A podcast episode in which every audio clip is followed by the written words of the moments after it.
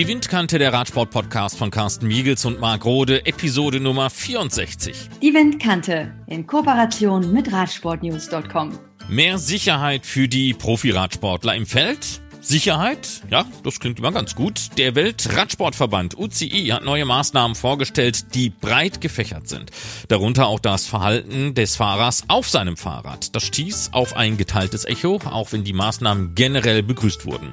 Carsten Miegels hat sich in der Windkante umgehört, wie das Ellenbogenverbot auf dem Lenker und das bald ebenfalls verbotene Oberrohrreiten so ankommt. Außerdem sind wir zu Gast in Österreich, besser gesagt in Wien. Dort wird die alte Dusika-Halle abgerissen, während die österreichischen Bahnradsportler beim Entwurf einer neuen Sporthalle kalt stehen gelassen wurden.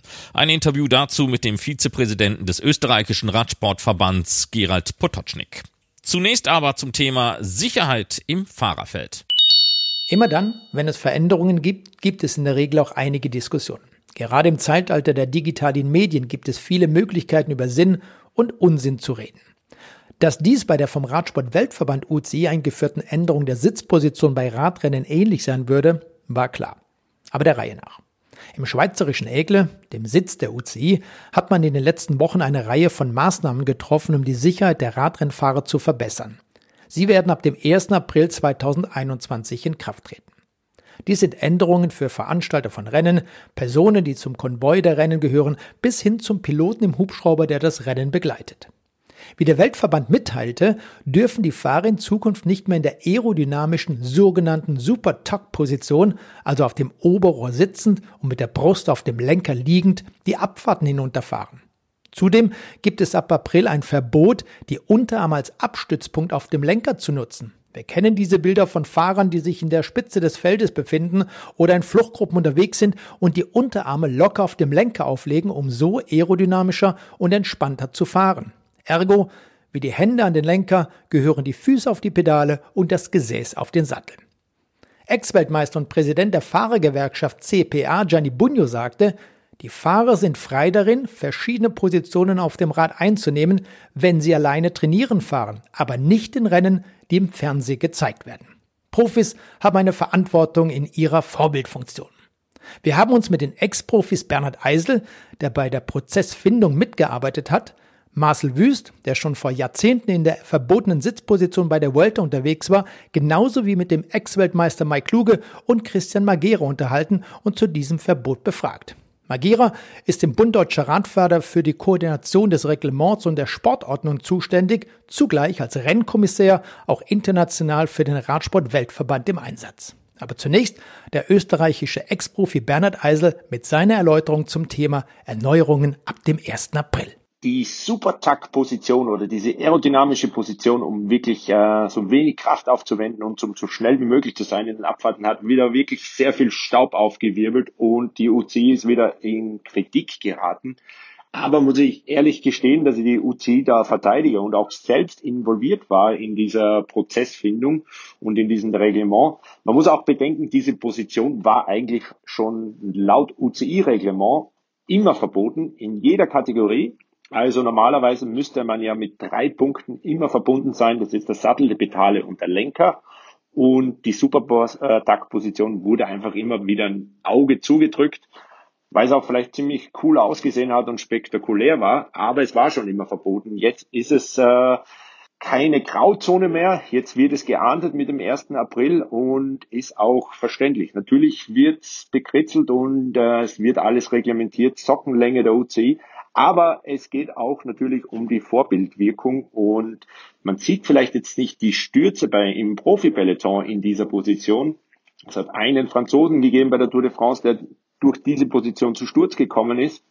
Könnte man noch verzeihen. Aber natürlich, äh, wie ich schon gesagt habe, die Vorbildfunktion für den Nachwuchs vor allem und für Amateur-Hobbysportler ist es natürlich wirklich, wirklich gefährlich. Profis wissen, was sie tun, aber ich muss selber gestehen, ich bin, fahre jetzt wenig Fahrrad und nach meiner Profikarriere und würde jetzt nicht mehr auf die Idee kommen, da wirklich super Tack runterzuheizen, weil es ist auch nicht wirklich bequem. Und zusätzlich hat ja die UC auch noch äh, Flaschenwegwurf oder diesen Unrat, der aus der Trikottasche fällt, manchmal bei den Fahrern unabsichtlich oder absichtlich, äh, der wird jetzt natürlich auch noch äh, stärker geahndet. da geht es auch vor allem darum, dass die UCI auch wieder ein Vorbild sein will und natürlich auch äh, die Organisatoren da immer mehr in Bedrängnis geraten, weil der Radsport sucht immer die schönsten Straßen wirklich durch Naturschutzgebiete, wirklich auch um das Land zu zeigen und äh, wie schön Radfahren sein kann. Und da kommt man dann eigentlich immer wieder auch mit den Behörden äh, in Bedrängnis, wo die dann sagen, ja, aber wenn so ein Tross durchkommt, dahinter ist dann nur Unrat. Und da hat der Radsport wirklich viel getan die letzten Jahre, aber es muss immer wieder darauf auch hingewiesen werden. Und da helfen oft auch wirklich nur die Strafen, dass, äh, dass es auch wirklich in alle Köpfe reingeht. Und äh, ja, ist jetzt, äh, kann man sagen, ist vielleicht auch eine gute Einnahmequelle für die UC, aber auch wirklich gerechtfertigt. Also wir brauchen die Straßen, wir müssen wohin kommen und da geht das wirklich nur Hand in Hand mit den Behörden, mit den Ländern und den Organisatoren. Da müssen wirklich alle, alle mitspielen und ja, also Abschließend kann man vielleicht noch sagen, natürlich gibt es da auch noch dann, äh, die UCI sollte sich vielleicht auch um andere wichtigere Dinge kümmern, dass man auch wieder oft hört in den sozialen Medien und das ist die Sicherheit. Das wurde jetzt, glaube ich, noch nicht alles präsentiert, aber da wird auch viel kommen und äh, um auch so einen Sturz, wie wir im letzten Jahr bei der Polen-Rundfahrt gesehen haben, nicht wieder vorkommt, um dem wirklich auch entgegenzuwirken. Und da wird noch einiges kommen bleiben wir einfach immer wieder positiv gestimmt, hoffen wir auf eine gute Radsportsaison 2021. Wie bereits erwähnt, hat der Kölner Marcel Wüst schon vor Jahrzehnten diese Sitzposition genutzt und führt seit Jahren mit seiner Casa Ciclista viele Hobbyfahrer über die Insel Mallorca. Wie ist für ihn dieses Verbot einzuschätzen? Tja, da hat die UCI mal wieder was verboten, nämlich den Supertag. Äh, Finde ich ähm, ganz kurz gesagt lächerlich, das zu verbieten. Ähm, eigentlich schon fast eine Frechheit, denn ähm, also mir wäre jetzt nicht bekannt, dass durch diese Abfahrtshaltung irgendwer zu Fall gekommen wäre. Dass man als Vorbild dient ähm, für Hobbysportler, äh, das mag ja vielleicht noch irgendwo, ähm, naja, nachvollziehbar sein. Aber trotzdem, wenn ich als Hobbysportler irgendwas nicht kann oder als Hobby-Skateboarder irgendwas nicht kann, na, dann mache ich es halt nicht. Aber grundsätzlich ist die Supertag-Haltung eine sehr effiziente, sehr schnelle Abfahrtshaltung. Ähm, ich selber habe ein Foto von mir, wo ich im Liedertrikot der Vuelta 1999, also vor 22 Jahren, ähm, in dieser Abfahrtshaltung schon unterwegs war. Und äh, muss ganz ehrlich sagen, ähm, na, der Weltverband, der ridikulisiert sich ein bisschen, also der macht sich echt lächerlich. Ähm, dann haben sie doch äh, Ende der 90er auch die äh, Spinaccis verboten, also diese kleinen ähm, ja, Auflieger, wo man vorne auch drangreifen kann.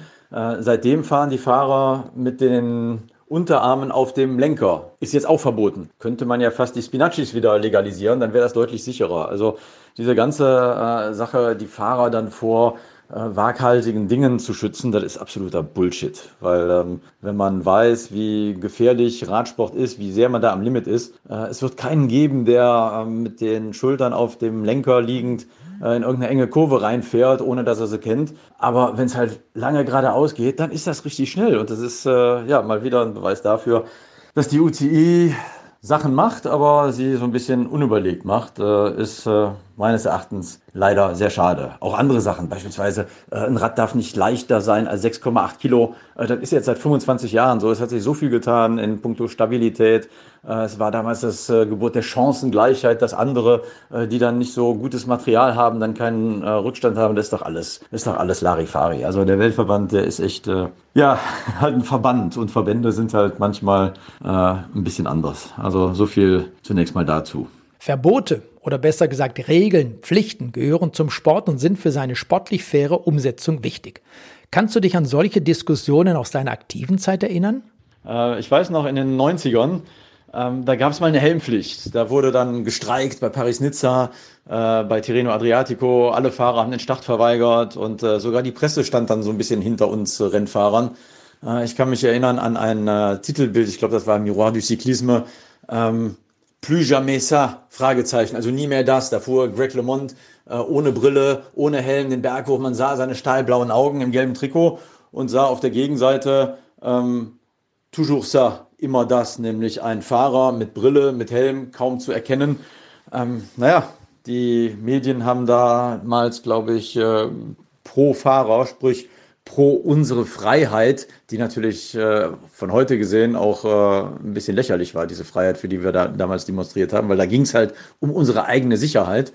Ähm, na, die Helmpflicht kam ja dann, als äh, einige Fahrer, Fabio Casatelli tödlich verunglückt äh, ist, äh, dann mein äh, Team- und Zimmerkollege Andrei Kivilev auch gestorben ist. Dass man heutzutage mit Helm fährt, ist, glaube ich, wirklich klar und ganz normal. Und ähm, ob man jetzt in einer oder anderthalb Fahrergeneration äh, sich nochmal darüber aufregt, in Anführungsstrichen, dass äh, dieser Supertakt verboten ist, ähm, das weiß ich nicht. Äh, die Zeit halt alle Runden, aber im äh, Augenblick gibt es, glaube ich, deutlich dringendere Sicherheitsbelange, ähm, was vielleicht auch Auflagen der Organisatoren äh, angeht, äh, was auch Streckenführung angeht als äh, diese Position zu verbieten. Äh, grundsätzlich äh, müsste man dann eigentlich Paris-Roubaix verbieten, weil ist ja viel zu gefährlich da mit diesen Schlaglöchern und diesem Kopfsteinpflaster. Also ich weiß es nicht. Also die Zeit wird es zeigen.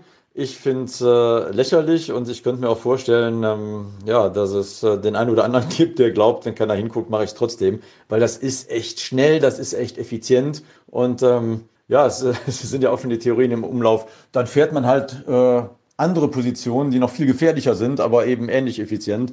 Äh, wir erinnern uns alle an äh, Marco Pantani, der dann mit gestreckten Armen ganz weit hinterm Sattel, irgendwo saß.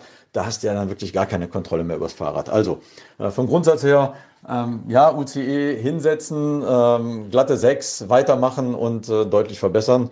Und äh, dann schauen wir mal, was das alles noch gibt. Dass das natürlich nicht einfach ist, ähm, die Sicherheit der Fahrer zu gewährleisten, das wissen wir alle. Aber der Rennradsport ist nun einmal gerade auf professionellem äh, Weltklasse-Niveau ein Hochrisikosport. Und es wird immer was passieren, ob wir jetzt Helme haben oder Ellbogenschützer oder Ganzkörperpanzer. Ähm, das gehört leider Gottes dazu. Und jeder Fahrer ist sich dessen auch bewusst. Und jeder, der sich auf den Lenker legt, der weiß, dass er es kann. Wer dabei auch noch tritt, äh, Chris Froome hat es ja damals vorgemacht, ist da noch ein bisschen schneller, äh, zumindest äh, für kurze Zeit. Klar ist das wackelig, aber hey, wenn ich es nicht kann, dann lasse ich es. Und äh, da glaube ich einfach, äh, dass man jetzt äh, ja einen kleinen Schritt zu weit gegangen ist. Nach Bernhard Eisel und Marcel Wüst geht es weiter mit UCI-Rennkommissär Christian Magera aus Gera. Wie hat er vom Verbot erfahren? Erfahren habe ich von der Regeländerung tatsächlich auch erst aus der Presse. Aber überraschend kam das ja nicht. Das Thema wird ja seit einigen Monaten diskutiert. Im Bahnradsport hat die UCI schon vor Jahren gegen gesteuert und zum Beispiel das Festhalten der Lenker vorgeschrieben. Von daher äh, war es eine Frage der Zeit, bis auch äh, solche Themen im Straßenradsport äh, von der UCI vorgeschrieben werden. Grundsätzlich finde ich es gut, dass eine sichere Sitzposition auf dem Rad vorgeschrieben ist. Ich bin sicher, dass damit äh, zumindest einige Stürze verhindert werden können und äh, damit auch schlimme Verletzungen verhindert werden können. Und äh, das halte ich für einen ganz, ganz wichtigen Punkt im Radsport. Radsport macht immer dann Spaß, wenn jeder gesund auch wieder nach Hause geht. Und äh, von daher halte ich das für einen ganz wichtigen Punkt, auch außerhalb des professionellen Radsports. Es haben sich ja einige Radprofis zu Wort gemeldet, unter anderem Ex-Weltmeister Michael Kwiatkowski aus Polen. Und er hat via Twitter mitgeteilt, dass es auf der Sicherheits- und Organisationsseite des Radsports viel zu tun gibt. Man soll an diese Dinge denken. Arbeitet die UCI an den falschen Baustellen? Nein, das tut sie nicht. Jede Maßnahme, die den Radsport sicherer macht, ist eine richtige. Ich weiß auch nicht, woher Kwiatkowski die Info hat, dass sich die UCI nicht um andere sicherheitsrelevante Themen kümmert, nur weil sie Supertakt bearbeitet.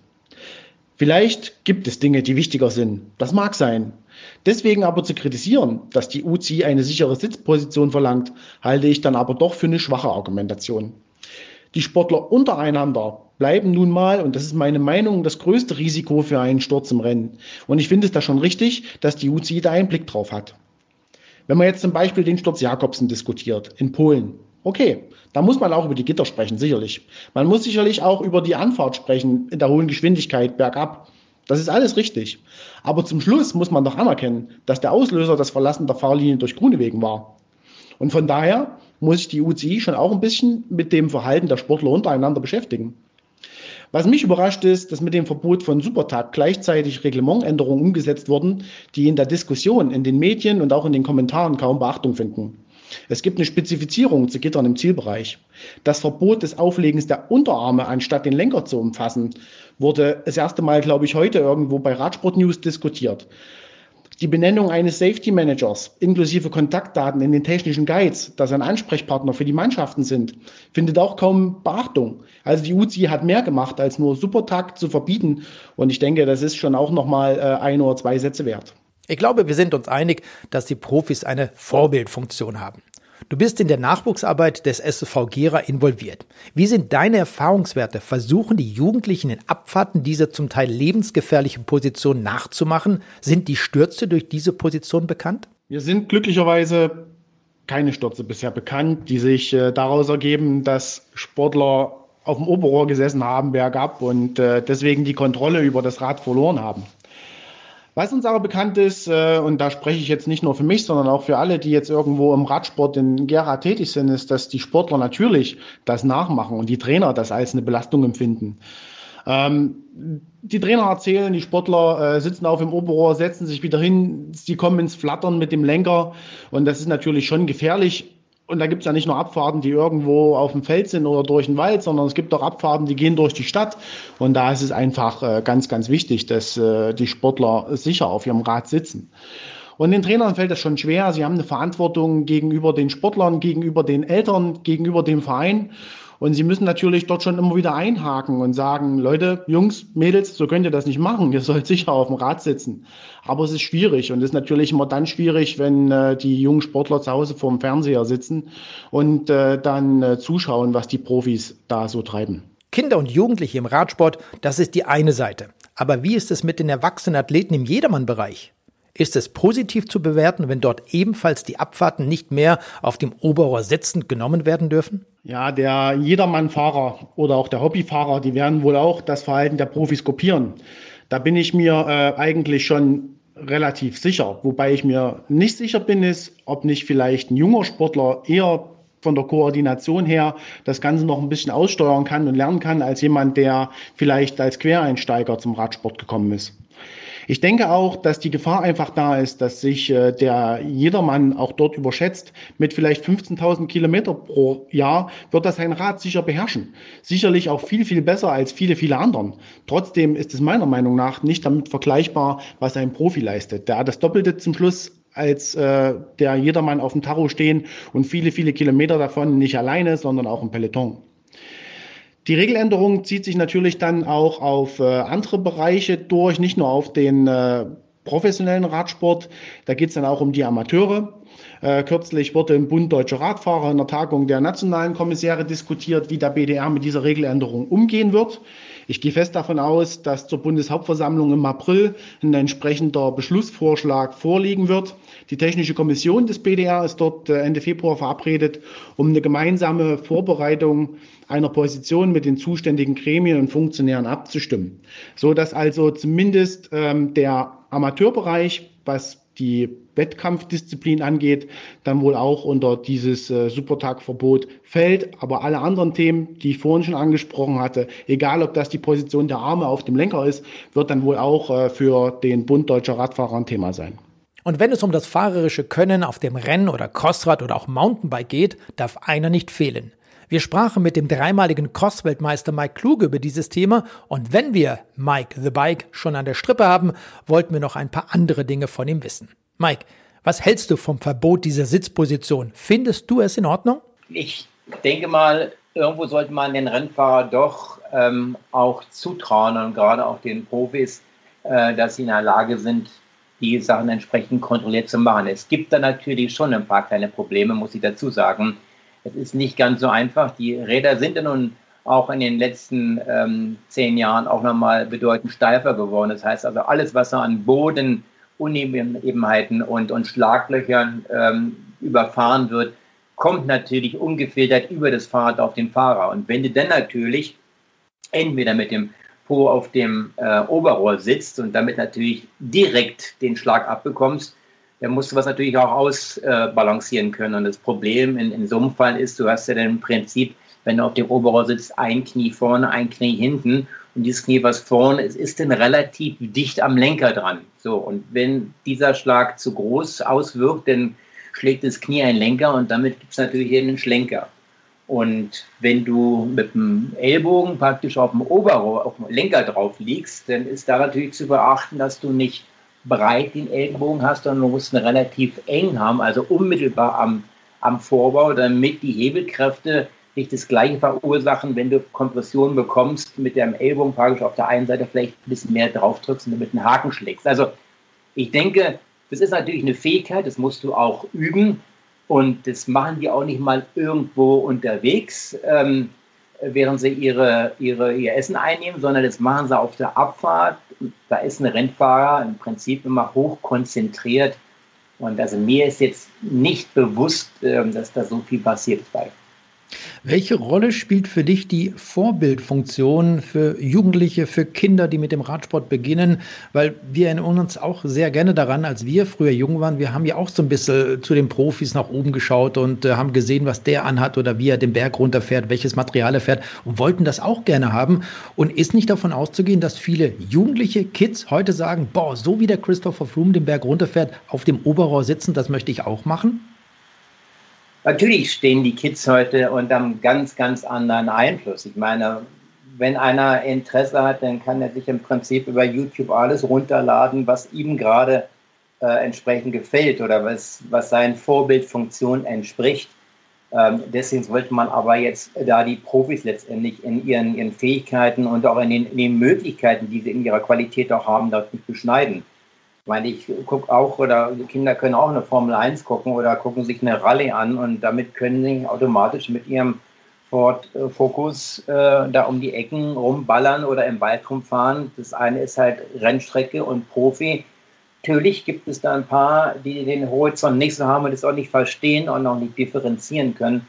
Aber ich äh, denke, das wäre jetzt eine falsche Maßnahme, die Profis dort einzugrenzen. Also dann wird es dann wahrscheinlich auch bald irgendwie nochmal weitergehen und ähm, da sollte man irgendwie Halt machen. Und äh, wir haben eh schon, finde ich, eine ganze Menge Regeln und wenn, ähm, meine Meinung, die UCI dort auf, auf das Sicherheitsthema anspricht, denn ja, wir haben in der Vergangenheit oft Sachen erlebt, wo Rennfahrer Zielankünfte haben, ähm, wo einem eigentlich sich die Nackenhaare aufstellen, weil die extrem gefährlich sind, weil einfach die Absperrungen so dumm aufgestellt sind oder vor allen Dingen, was mir immer wieder auffällt, gerade auch Tour de France, bei großen Rundfahrten, wenn Mittelinseln auftauchen, die dann eigentlich schon toll abgesichert werden mit, mit den ähm, äh, Sicherheitsmotorradfahrern, die mit unterwegs sind. Aber dann stehen die im Prinzip mit dem Rücken unmittelbar an dem Verkehrsschild. Da frage ich mich immer, warum stellt man die Leute nicht einfach mal 20 Meter vorher auf? Dann hätten die zumindest noch eine Möglichkeit, irgendwie mal einen Schritt zurückzugehen und dann könnte irgendwas noch, ich sage mal, vielleicht ausgleichen und denen noch ein bisschen Raum verschaffen. Aber mit dem Rücken halt direkt auf dem Verkehrsschild auf der Insel zu stehen, das ist im Prinzip auch nicht so super clever. Mike, ich möchte nochmal zurückkommen auch, auch auf deine aktive Zeit als Radsportler. Du warst ja nicht nur ein exzellenter Querfeldeinfahrer, du warst nicht nur ein exzellenter Mountainbiker, Weltmeister, Weltcupsieger und, und, und. Du warst vor allem auch, was vielleicht viele gar nicht mehr wissen, ein exzellenter Straßenfahrer, unter anderem äh, Etappensieger beim Grand Prix Tell. Du hast die Schleswig-Holstein-Rundfahrt gewonnen und, und, und. Wie war das denn damals mit solchen Sitzpositionen auf den schwereren Rädern, die auch nicht so gut zu handeln waren oder anders zu handeln waren, muss ich sagen, wie die heuteren äh, Carbonräder? Ist man damals auch so auf dem Oberrohr sitzend runtergefahren? Ich habe es, glaube ich, vor kurzem auch schon mal gesagt, wenn man dich mit den heutigen Radprofis vergleichen könnte, dann bist du so ein Rennfahrer wie Wout van Aert, Mathieu van der Poel oder auch von Peter Sagan zum Beispiel, die ihr Rad einfach super gut beherrschen. Und wie war das damals? Für dich wahrscheinlich ein weniger großes Problem, aber haben das die Kollegen auf den Rädern nebendran auch schon mal gemacht? Also natürlich haben wir und habe ich mit diesen Positionen auch ähm, rum, rumgedoktert. Ich hatte das damals, ich kann mich noch erinnern, äh, in Italien, Bassano bei der Weltmeisterschaft äh, 85 bin ich runtergefahren. Und zwar da habe ich praktisch mich auch flachgelegt vorne und bin praktisch mit meinen beiden Händen parallel hinten am Po runter, habe ich praktisch dann mit den Händen hinter dem Sattel festgeklemmt, um da drauf zu bleiben, ja. Und so hat man natürlich verschiedene Positionen ausprobiert. Aber ich glaube mal, dass es damals einfacher war, die Kontrolle über die Räder zu behalten, weil die Rahmen einfach nicht ganz so brutal steif waren. Ich meine, die Lenker hatten damals einen anderen Durchmesser, heute mit den Oversize-Lenkern und den extrem steifen Vorbauten, da ist nichts mehr irgendwie an Flex dabei. Ja. Das kommt ungefiltert. Und wenn du dann auch noch irgendwie acht, acht Bar fährst äh, bei solchen Rennen, dann schon, schon gar nicht. Aber im Prinzip haben wir das damals eigentlich schon genauso gemacht. Und ähm, klar, desto schneller du fährst, desto mehr spielt natürlich Aerodynamik eine ganz wertvolle und wichtige Rolle. Die, diese Diskussion in Bezug auf die Sitzposition, könntest du dir vorstellen, dass die irgendwann genauso abflachen wird, verschwinden wird, wie die Diskussion, die wir in den 1990er Jahren schon hatten oder auch zehn Jahre später zum Beispiel nach diesem schrecklichen Tod von, von Andrei Kiveljov, dass die Profis gesagt haben, wir wollen nicht mit Helmen unterwegs sein, wir möchten keine Helme tragen. Dann gab es verschiedene Regelungen, die man heute alle abgeschafft hat. Es diskutiert auch niemand mehr über eine Helmpflicht. Ähnlich könnte man sagen, die Scheibenbremsen, die ja auch in den letzten drei, vier, fünf Jahren immer wieder diskutiert worden sind. Das Thema ist komplett vom Tisch. Könnte das bei diesen Sitzpositionen ähnlich sein, dass in einem Jahr niemand mehr darüber redet? Also ich will es mal für die Profis hoffen, dass dieses Thema vom Tisch kommt. Ähm, das Thema ähm, Helm tragen und, und Scheibenbremsen, wenn ich überlege, wie lange das eigentlich hin und her ging, und wie sich da auch teilweise namhafte ähm, Profis gegen Helm und gegen Scheibenbremse ausgesprochen haben, da muss ich sagen, da war ich schon ein bisschen traurig über, was die Jungs dann eigentlich doch für einen Fachverstand haben und vor allem auch, was sie für, für eine, eine Sicherheitsdenke haben. Ich meine, du hast einfach, wenn du am Limit und im Grenzbereich unterwegs bist und nicht nur du alleine, sondern da sind viele Faktoren, die damit eine Rolle kommen dann bist du in manchen Situationen einfach nur noch der Passagier. Und da kannst du nicht mehr sagen, du wirst da und dahin ausweichen, sondern passieren einfach Sachen. Und äh, für mich war der Helm, ich würde ohne Helm, würde ich definitiv nicht mehr leben. Ähm, ich bin natürlich durchs Mountainbike dazu äh, im Prinzip gekommen, damals diese riesengroßen ähm, Styroporhelme und da muss ich sagen, gut, dass ich die gehabt habe und wunderte mich, dass die Straßenprofis sich da so lange gegen gewehrt haben. Und auch dieses Thema mit, mit Scheibenbremsen ist Risiko und, und Finger abtrennen und so weiter. Und keiner spricht darüber, dass du so präzise und genau bei jeder Witterung, also inklusive Regen und so weiter, bremsen kannst. Das kam nicht zum Gespräch, sondern man hatte dann wie einen Nachteil aufgezählt. Also wie gesagt, ich hoffe es nicht für die Jungs, weil das ist ein Teil auch von der, von der Performance, von der Klasse der Rennfahrer. Äh, man sollte natürlich auch das bewusst machen, äh, mit natürlich auch einer gewissen Verantwortung. Lass uns mal grundsätzlich auch über die Sicherheit der Fahrradfahrer sprechen, nicht der Rennradfahrer, sondern einfach der Fahrradfahrer. Müsste da nicht auch ein bisschen was getan werden? Weißt du, wenn ich sehe, da kauft sich, ähm, und das meine ich jetzt wirklich mit extrem viel Respekt, ein 60-Jähriger oder ein 70-Jähriger, ich bin auch schon fast 60, mein Gott, du bist auch nicht so weit davon entfernt, ein E-Bike, ähm, ein, ein durch Batterie angetriebenes Fahrrad, ist aber die letzten 20, 30 Jahre überhaupt nicht Rad gefahren. Und da kommt ja nicht nur diese, dieser Antrieb dazu, da kommen auch die Scheibenbremsen wieder dazu, die eine Wahnsinnswirkung haben, dass man gerade bei diesen Menschen nicht nur was den Helm betrifft, einiges äh, machen sollte, sondern auch was die Sicherheit auf dem Fahrrad betrifft, einiges getun werden muss im Endeffekt. Also ich selber gebe ja schon seit, seit Jahren, das kann man ja auf meiner Website auch, auch, auch finden, ähm, ich gebe auch so Sicherheitstrainings. Äh, ich mache ja auch so Bike-Events. Äh, natürlich jetzt äh, im letzten Jahr war es ein bisschen weniger. Im Moment bin ich auch wieder in der Planung für, für weitere Events. Aber ich denke, dass es ein sehr wichtiges Thema ist, weil ähm, ich kriege natürlich solche Sachen nochmal eins zu eins mit, weil ich mit den Leuten unterwegs bin. Und es gibt welche, die sind wirklich total cool ausgerüstet. Aber von dem rein fahrtechnischen haben sie relativ wenig Erfahrung. Und wenn man dann so Fragen stellt, okay, jetzt geht dann eine schnelle Abfahrt runter, wie müsst ihr denn jetzt am besten bremsen? Ja, also nicht so viel vorne, sonst überschlägt man sich. Weil ich gesagt, ja, ist mein ganz ist per se eigentlich richtig, aber wenn du vorne, wenn du die Vorderbremse nicht richtig unter Kontrolle hast, dann kannst du bergunter nicht bremsen, auch nicht anhalten. Also du hast bergunter in steilen Abfahrten bis zu 100 Prozent vorne nur die Bremswirkung, weil das Hinterrad so entlastet ist oder sogar Luft ist. Also von daher ist sowas wichtig. Und ähm, ja, natürlich auch Sachen mit äh, richtiges Ausweichen. Wie oft passiert, dass irgendwie eine Autotür aufgeht? Da muss man im Prinzip eigentlich auch wissen, wie leite ich überhaupt zum Manöver ein. Das ist kein Hexenwerk.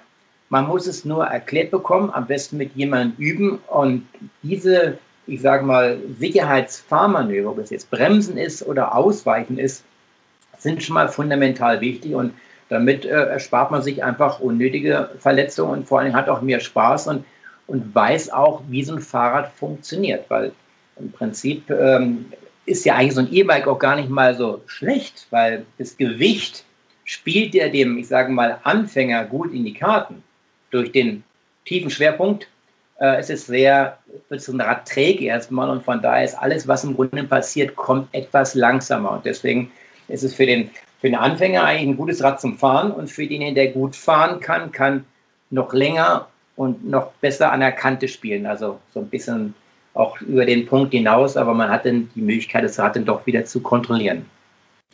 Wenn ich dich schon an der Strippe habe, Mike, äh, ein Thema, das gerade in den letzten Wochen immer wieder hochgekocht wurde, ist der Querfeld-Einradsport. Die Weltmeisterschaften haben stattgefunden. Die waren in Belgien äh, ein wunderbares Rennen, nicht nur bei den Männern, auch bei den Frauen ist dort klasse gekämpft worden. Ich persönlich finde sogar, dass das Rennen der Frauen noch spannender war als das der, der beiden Männer mit Mathieu van der Poel und Wout van Aert. Aber der Crosssport in Deutschland, der ja, pflegt ein Schattendasein seit vielen, vielen Jahren. Du bist selber mehrmaliger Deutscher Meister, du bist Weltmeister drei dreimal geworden bei den Profis und bei den Amateuren. Zu deinem Zeitpunkt, auch mit Klaus-Peter Thaler zum Beispiel oder noch früher Rolf Wolfsohl und all die anderen Karl-Heinz Kunde, die Crossrennen gefahren sind, Dieter Übung, Ecker, Teichreber, Wolfgang Renner und wie sie alle heißen, pflegte der Crosssport in Deutschland noch ein ein, ein Wahnsinnsleben, viele Tausende von Zuschauern an den Rennstrecken. Warum ist das heute anders? Und was kann man machen, dass vielleicht auch in absehbarer Zeit der Crosssport in Deutschland wieder eine etwas wichtigere Rolle spielt? Ähnlich vielleicht wie der Straßenradsport.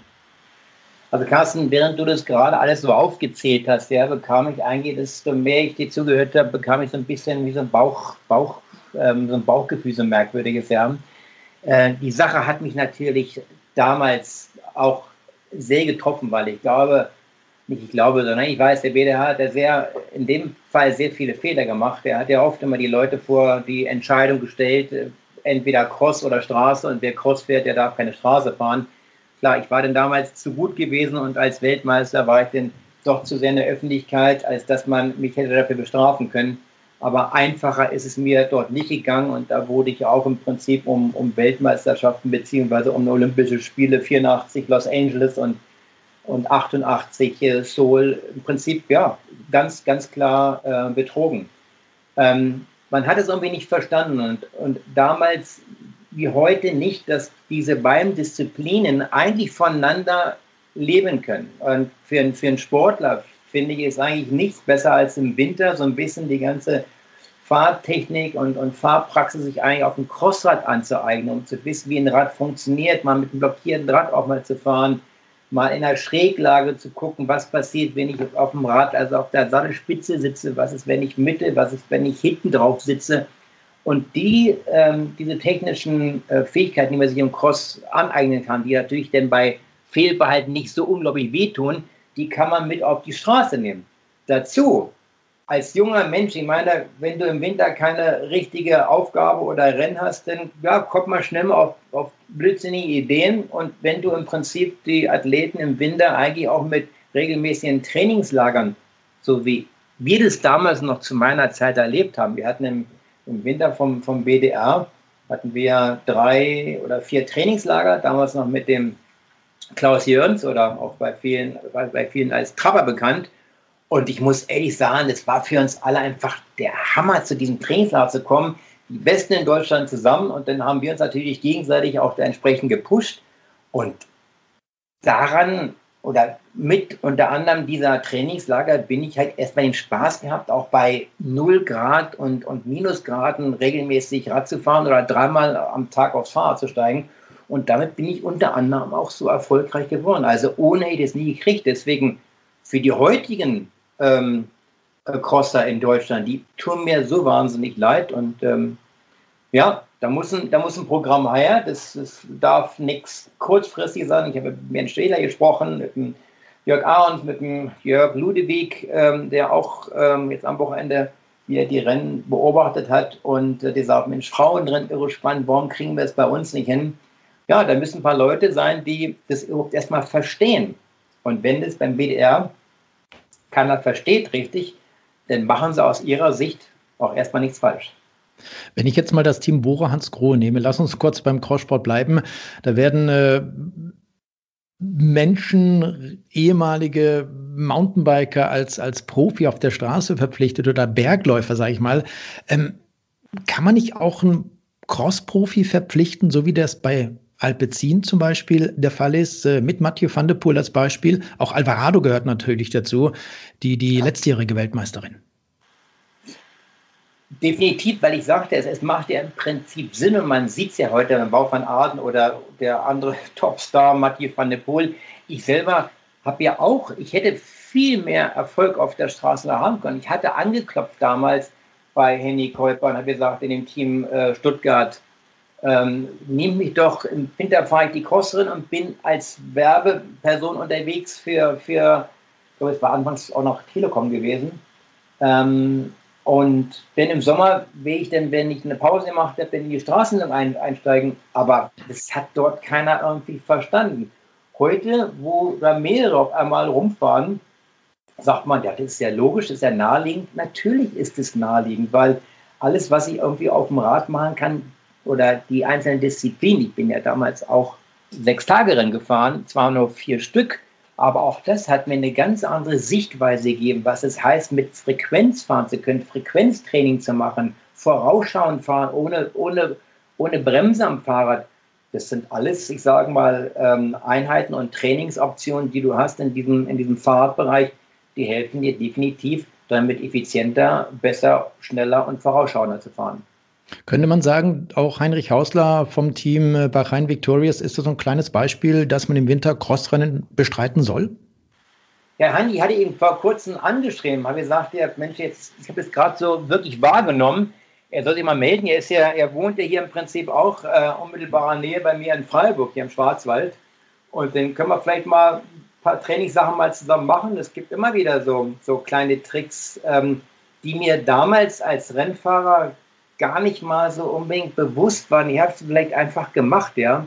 Heute weiß ich, was man machen muss oder worauf es ankommt. Und ähm, ja, ich äh, habe ich mir gewünscht, ich hätte damals schon so einen Techniktrainer gehabt, weil gerade in, im Offroad-Bereich, aber auf der Straße spielt Technik eine unheimliche Rolle. Und desto weniger du bremsen musst, desto weniger musst du antreten. Und das, was du sparst, hast du nachher fürs Finale übrig.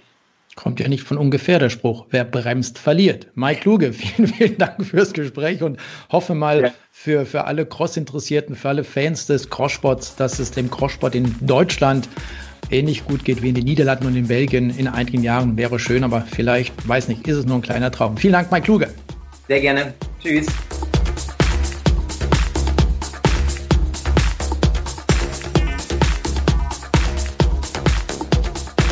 Was passiert in Österreich mit dem Bahnradsport? Zumindest werden die Trainingsmöglichkeiten nicht einfacher. Das Wiener Dusika-Stadion soll abgerissen werden und bei der Planung einer neuen Sporthalle sind die Radsportler ein wenig hinten runtergefallen. Dass man so eine Halle aber braucht, das hat der Verband mit Zahlen deutlich gemacht. In der letzten Saison waren 364 Sportlerinnen und Sportler für regelmäßiges Training angemeldet, 306 weitere bestritten unterschiedliche Lehrgänge und es gab acht Radsportveranstaltungen mit 482 Teilnehmern. Gerald Potocznik, Vizepräsident im österreichischen Radsportverband ÖRV. Es gibt ja nun Gespräche zwischen dem Sportministerium, der Stadt Wien und euch, was den Neubau einer Multifunktionssporthalle als Ersatz für das Dusika-Stadion anbelangt. Was ist denn da der Stand der Dinge? Wie du richtig sagst, äh, also vorweg einmal Hallo nach Deutschland. Äh, schön wieder dabei zu sein im, im Windkante-Podcast. Äh, ja, wir kommen, wir kommen, obwohl äh, die Saison eigentlich noch nicht begonnen hat, äh, schon ordentlich ins Schnaufen, äh, weil eben die ganze, die ganze Situation um das Dussiker Hallenstadion äh, uns, uns vor wenigen Wochen äh, ja eigentlich aus dem Nichts getroffen hat. Wir muss man dazu sagen, wir waren als, als ÖAV, als Bundesfachverband in die ganzen Planungen und Gespräche in keiner Weise mit eingebunden. Man, man, hat zwar schon seit, seit einem halben Jahr so, so das eine oder andere Munkeln gehört, aber äh, wir waren dann letztlich in die, in die endgültige Entscheidung, dass das bald 50 Jahre alte Hallenstadion abgerissen wird und dort eine neue Halle, eine neue Sporthalle zwar hingebaut wird, aber der Radsport äh, keine Rolle mehr spielt in dieser Halle. Also wir waren dann selbst äh, etwas überrumpelt. Dementsprechend, das liegt ja auch noch nicht so lange zurück. Das war erst vor, vor drei, drei, vier Wochen. Äh, dementsprechend äh, sind wir gerade mitten in den Gesprächen drinnen, aber es gibt noch überhaupt nichts äh, Konkretes, wie und in welche Richtung es weiter gehen soll. Was wäre beim österreichischen Radsportverband denn ein guter Plan B, wenn sich herausstellt, dass die neue Wiener Halle nur für Ballsport wäre?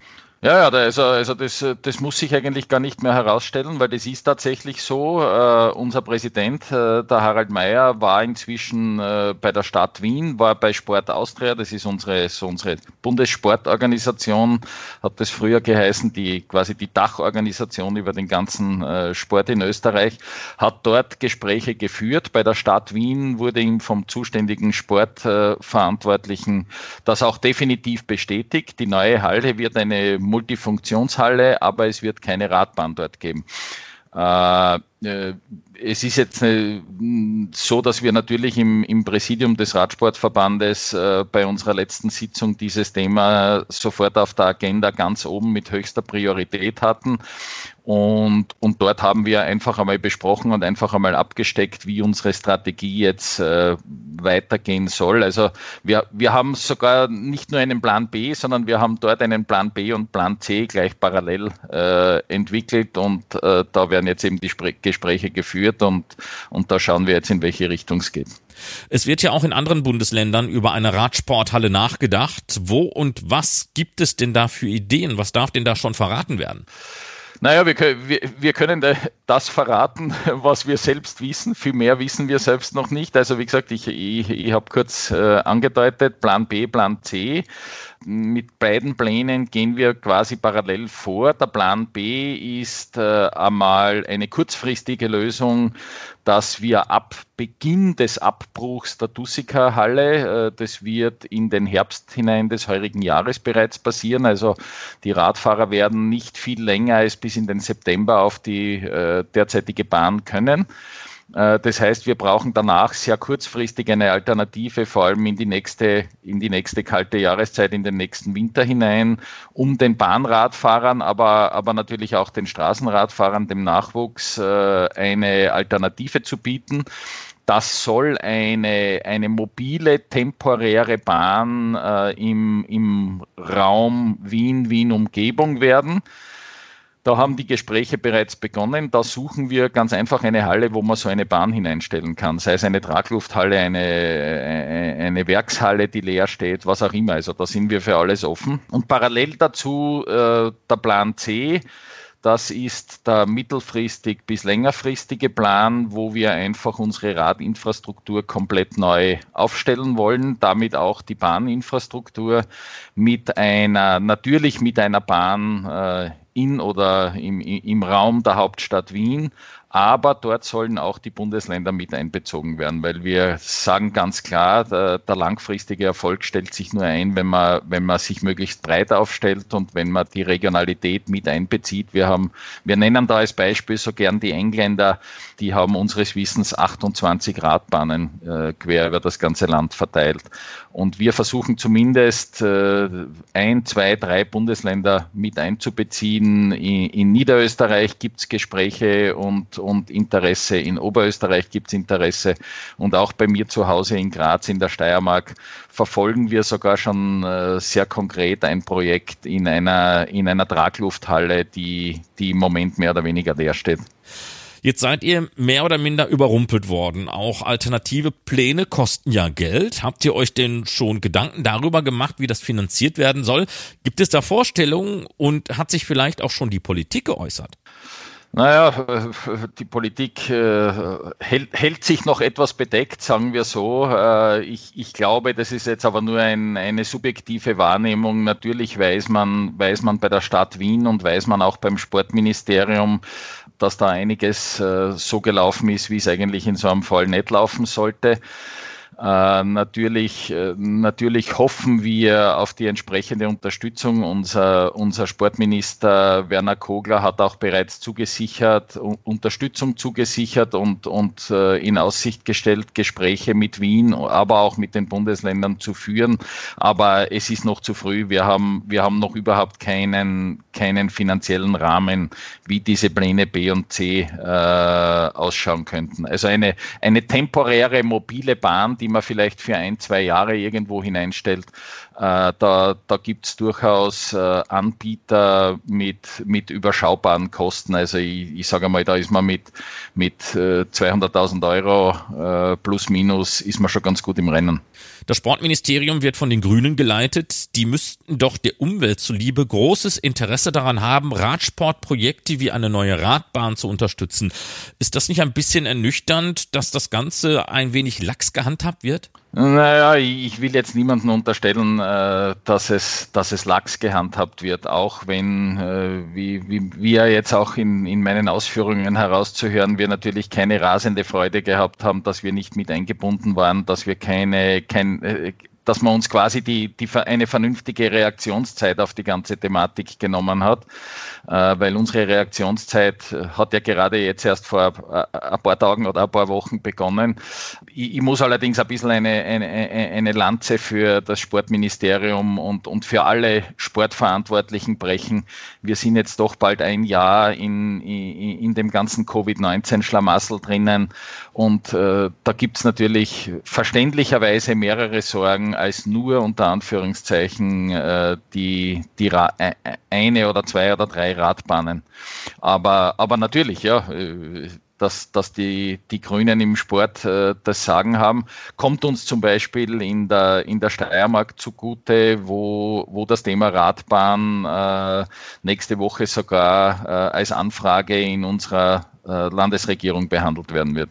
Ungeachtet der Hallendiskussion in Zeiten von Corona, wo steht aktuell der österreichische Bahnradsport? Denn Hallensport ist in diesen Zeiten sehr schwer und die Briten haben für ihre Tokio 2020 bzw. 2021 Vorbereitung im Lockdown bereits Kritik einstecken müssen. Ja, das ist richtig, äh, wobei, wobei wir in der glücklichen Lage, sofern man in dieser Situation in einer glücklichen Lage sein kann, äh, sind, dass bei uns äh, der, die Corona-Maßnahmen, die ja jetzt doch äh, nach dem neuerlichen zuerst Soft-Lockdown und dann zweiten und dritten Lockdown jetzt doch schon wieder über drei Monate bald dauern, äh, natürlich auch der Sport betroffen ist. Äh, es ist ja der Indoor-Sport äh, quasi komplett verboten nach wie vor.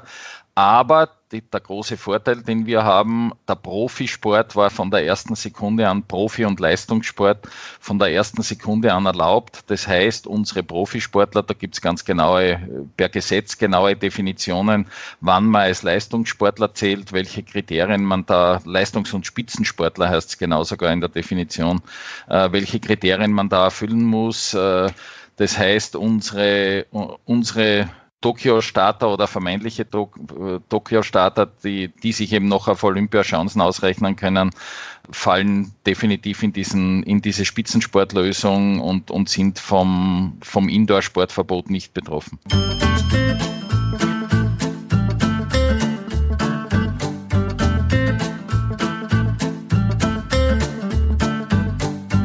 Und das ist sie gewesen, die 64. Ausgabe der Windkante, der Radsport-Podcast von Carsten Miegels und Marc Rode. Alle unsere Ausgaben gibt es zum jederzeit Nachhören auf unserer Webseite windkante.org. Da gibt es auch die Möglichkeit, mit uns in Kontakt zu treten. Und dann rollt die neue Saison auf der Straße auch bald so richtig los. Trotz einiger Corona-bedingter Absagen findet auf europäischen Straßen schon bald wieder einige statt und darauf werden wir auch in den kommenden Ausgaben eingehen. Bis dahin, bleibt gesund, Glück auf. Die Zimtkante in Kooperation mit Radsportnews.com.